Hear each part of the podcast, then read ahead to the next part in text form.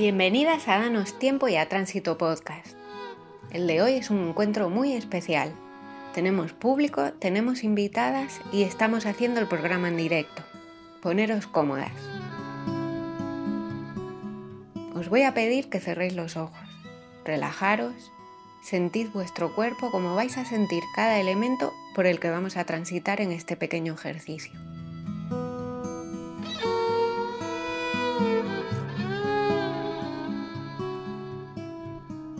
Vas paseando por la calle, aquella que imaginas. Afinas el oído y subes el volumen de todo lo que vas escuchando. Respiras. ¿A qué huele? Miras al suelo, a tu alrededor, al cielo, a lo lejos. Eres esa hormiga cargando con una enorme semilla.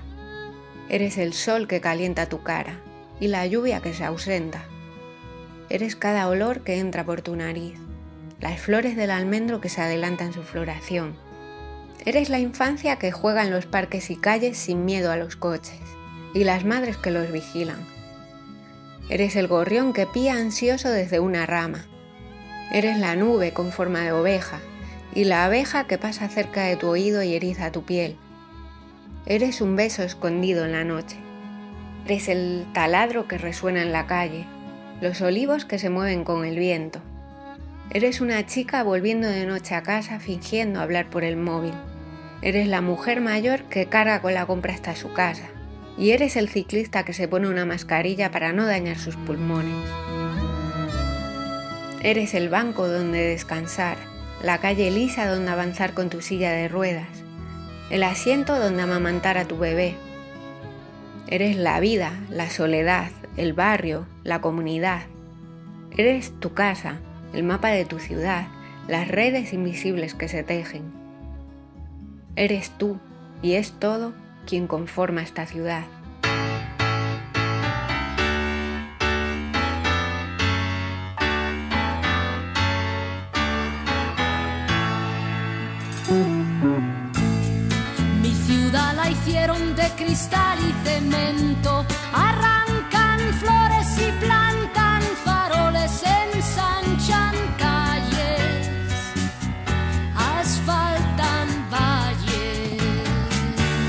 Buenas tardes, bienvenidas y bienvenidos a Tránsito Podcast, el programa de la Asociación Danos Tiempo que hace paradas rumbo a un mundo mejor.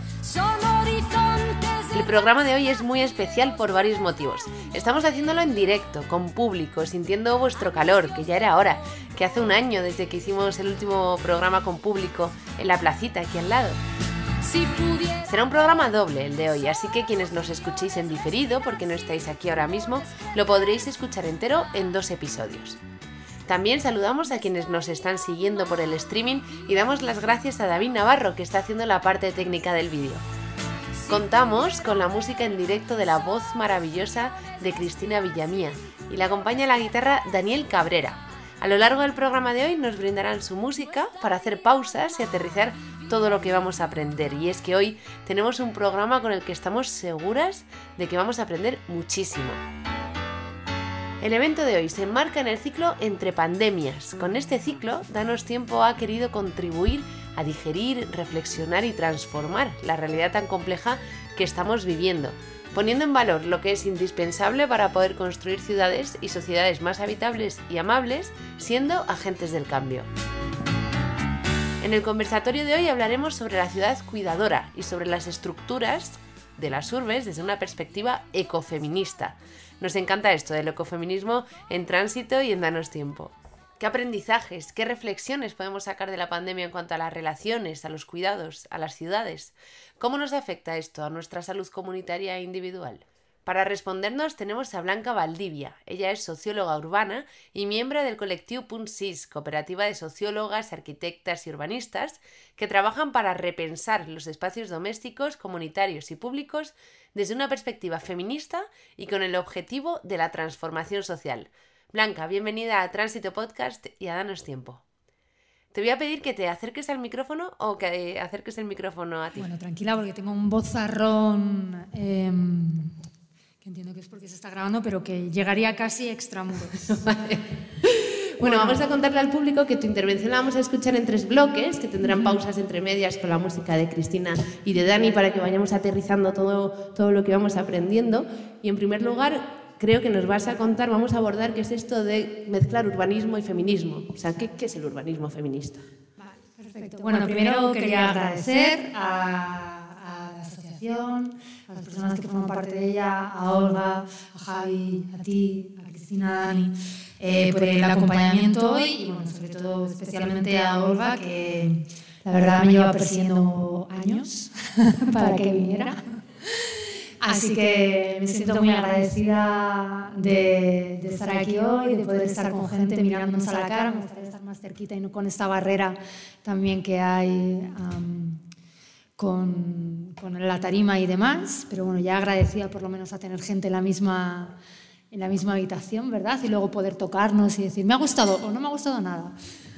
Um, y nada, y también afortunada de poder conocer este pequeño rincón en, en Hortaleza y, y, este entorno del casco antiguo también del pueblo de Hortaleza, que yo como mostoleña que no subo nunca más allá de Malasaña, en Madrid, eh, también ha, ha, sido todo un aprendizaje.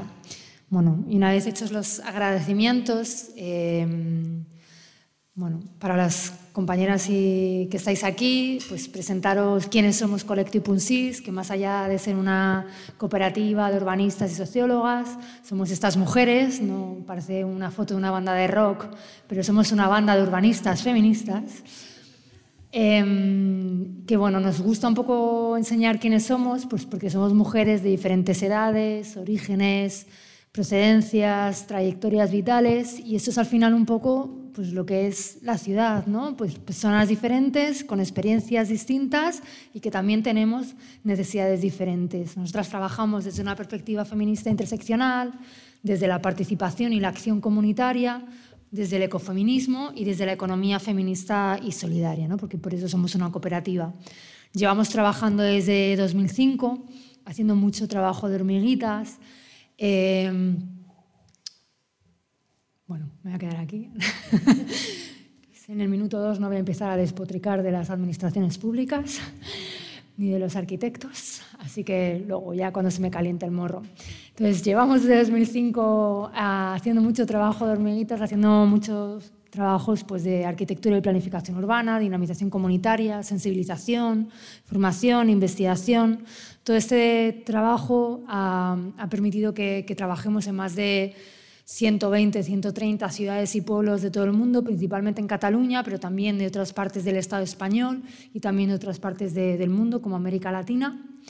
Eh, y hemos trabajado principalmente con administraciones públicas, pero siempre vinculadas y dando voz a las entidades vecinales y a los movimientos feministas y contestatarios y también intentando de alguna manera generar conocimientos relacionados con la universidad. Eh, nosotras trabajamos desde un feminismo interseccional.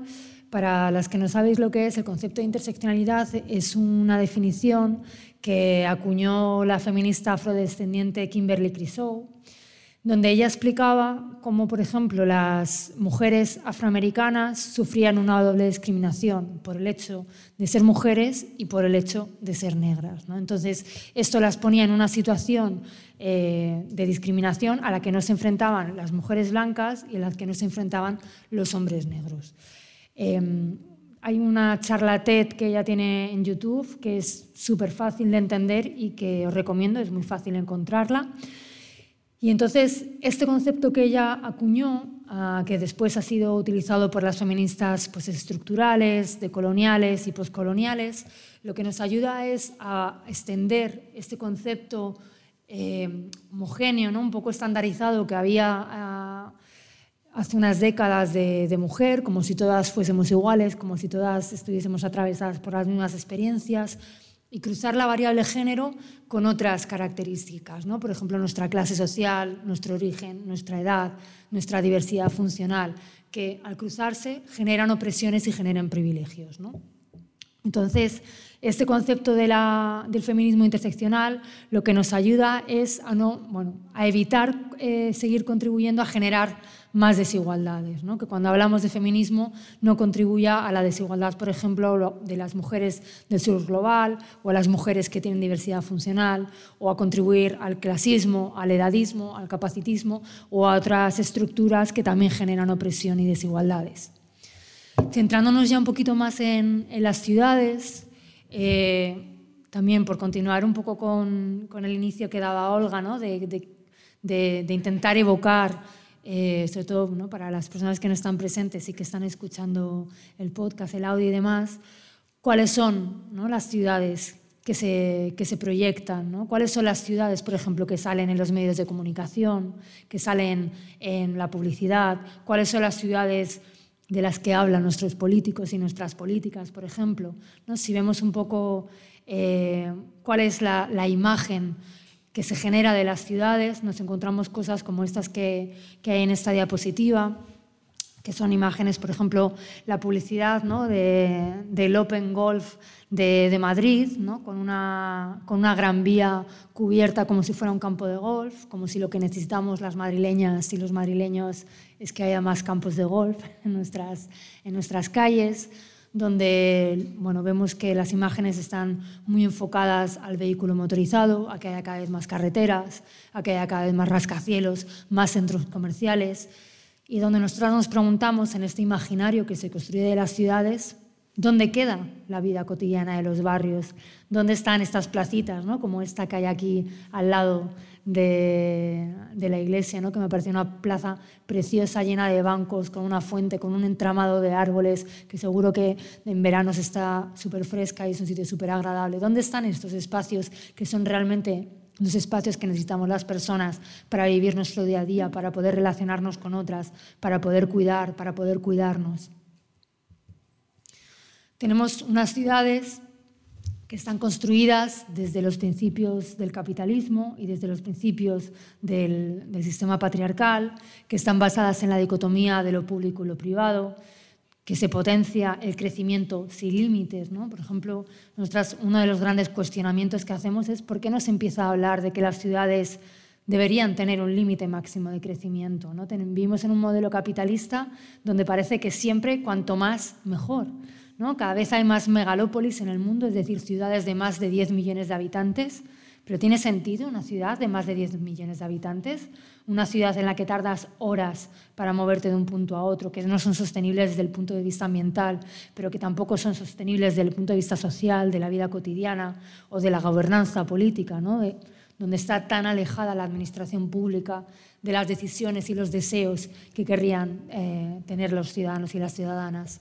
Son ciudades donde lo que se fomenta es la acumulación del capital, donde muchas veces libertad se asemeja a consumo, donde hay una ruptura total eh, del vínculo entre, con el entorno natural. Yo como mostoleña crecida en una periferia llena de coches y de asfalto, eh, me siento una analfabeta total, por ejemplo, de, cualquier, bueno, de, cualquier cosa vinculada con la naturaleza, vinculada con el crecimiento y los ciclos de los ecosistemas. Y creo que son aprendizajes que se han perdido y que se deberían recuperar y que se debe incidir en ellos también en la vida urbana. Son ciudades que además siguen potenciando eh, las estructuras coloniales y el eurocentrismo, donde parece que todas las ciudades tienen que estar hechas de semejanzas a las del norte global, cuando hay múltiples ah, cosas y fórmulas que ya se ha visto que, que- que no funcionan. Ciudades capacitistas, donde parece que lo que más importante, importa es poder producir y que todo el mundo tenga estas, eh, unas capacidades estandarizadas donde existen grandes inequidades territoriales, ¿no? por ejemplo en ciudades como la ciudad de Madrid, donde sabemos que hay distritos con tantas desigualdades o incluso distritos como este con tantas desigualdades dentro de un solo distrito, ¿no? Em, donde hay segregación, donde hay pobreza explícita y evidente, y ciudades que además pues, son nocivas para la salud, ¿no? y esto ya no es una sorpresa, son, son ciudades que son tóxicas y que tenemos un montón de datos. Por ejemplo, en alguna revista científica salía en el mes de diciembre que en la ciudad de Madrid eh, había como un 30% de, de los ingresos eh, a hospitales por episodios cardiovasculares, creo que era un 34%, que estaban vinculados directamente con la contaminación producida por el tránsito, por los vehículos motorizados. ¿no? Son ciudades que nos producen múltiples de, de enfermedades y patologías y que, bueno, parece que poco se hace para, para cambiar esto. ¿no?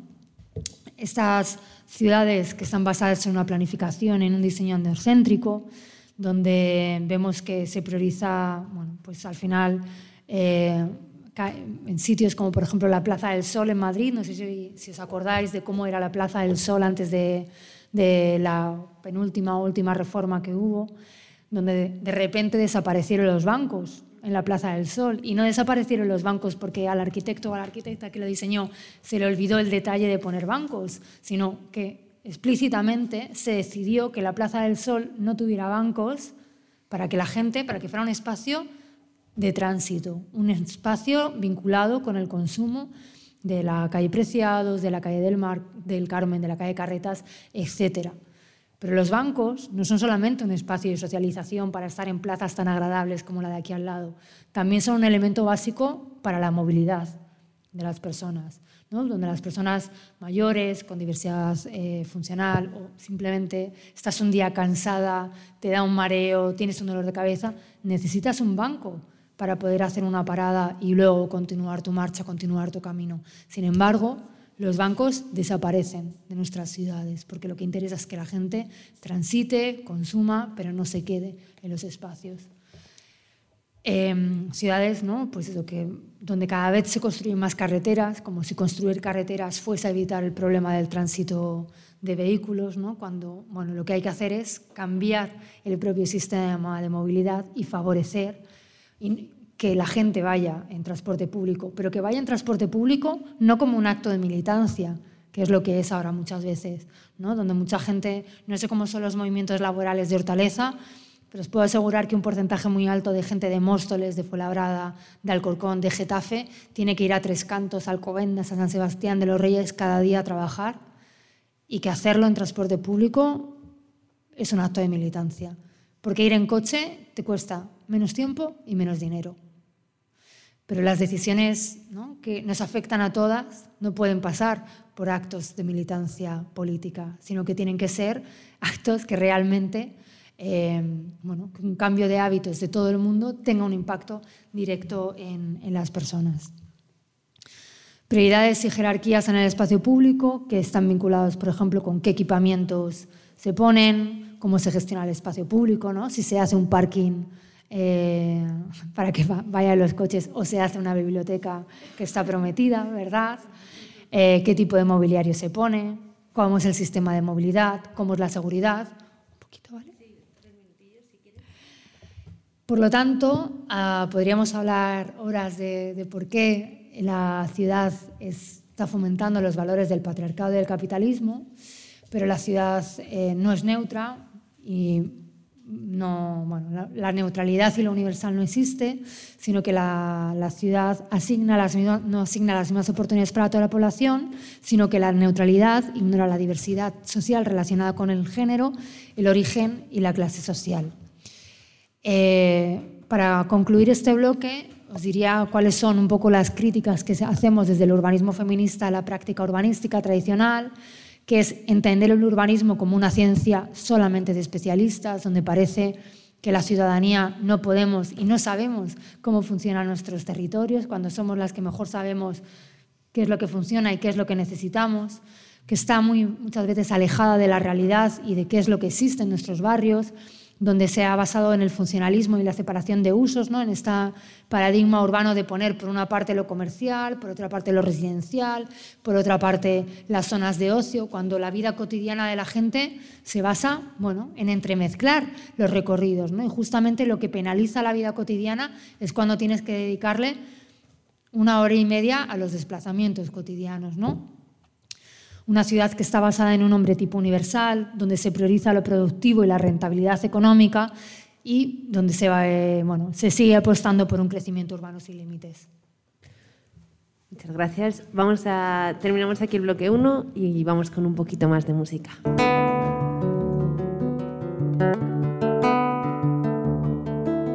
Hasta aquí la primera parte del conversatorio La ciudad cuidadora, con Blanca Valdivia y con la música de Cristina Villamía y Dani Cabrera.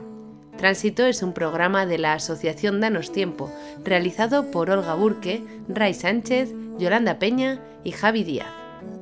Podéis suscribiros a nuestro podcast en Spotify, iBox, Google Podcast y Apple Podcast. También nos escuchas en Radio Enlace y en El Salto Radio. Os esperamos en la próxima parada de Tránsito Podcast para escuchar la segunda parte del conversatorio. Verás que sus hojas se despliegan.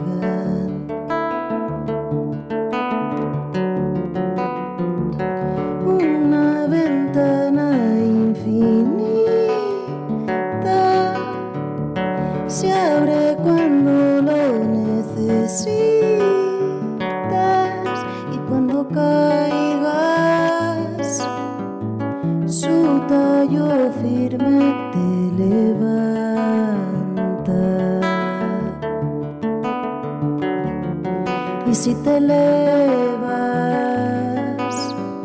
su raíz te trae de nuevo